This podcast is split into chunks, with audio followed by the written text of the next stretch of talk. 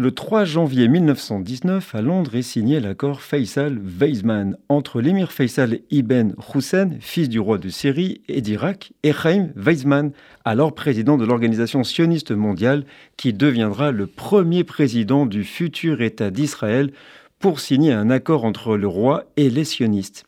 La réunion a eu lieu à l'hôtel Carlton de Londres. Laurence d'Arabie était la main directrice de cet accord espérait qu'il assurerait ce que Laurence d'Arabie appelait les lignes de la politique arabe et sioniste convergeant dans un avenir pas lointain. Cet accord devait entamer une coopération judéo-arabe pour le développement d'un foyer national juif dans la Palestine, alors sous mandat britannique, et d'une nation arabe sur la plus grande partie du Moyen-Orient. Par cet accord, Faisal accepte les termes de la déclaration Balfour, à condition que les Britanniques tiennent les promesses d'indépendance faites aux Arabes pendant la guerre. Mais il exige en parallèle que soit reconnue sa souveraineté sur le monde arabe et rêve de reconstituer un empire arabe dont la capitale serait Damas. Mais elles furent malheureusement pas respectées et l'accord restera donc lettre morte. Nous sommes le 3 janvier.